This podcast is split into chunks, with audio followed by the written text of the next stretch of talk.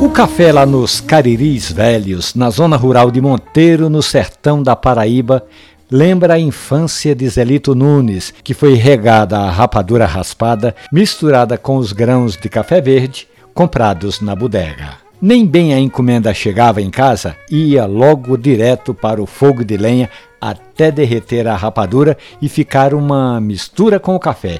A meninada fazia uma roda em redor daquela experiência de alquimia do olfato. O cheiro do café torrado se misturando com o aroma do melaço de cana-de-açúcar. Depois de esfriar, ia para o pilão grosseiro de madeira, onde era batido e depois peneirado. Zelito Nunes se recorda que os mais velhos tomavam café de pé, como se estivessem com uma pressa e despejavam o café no pires para esfriar mais rapidamente.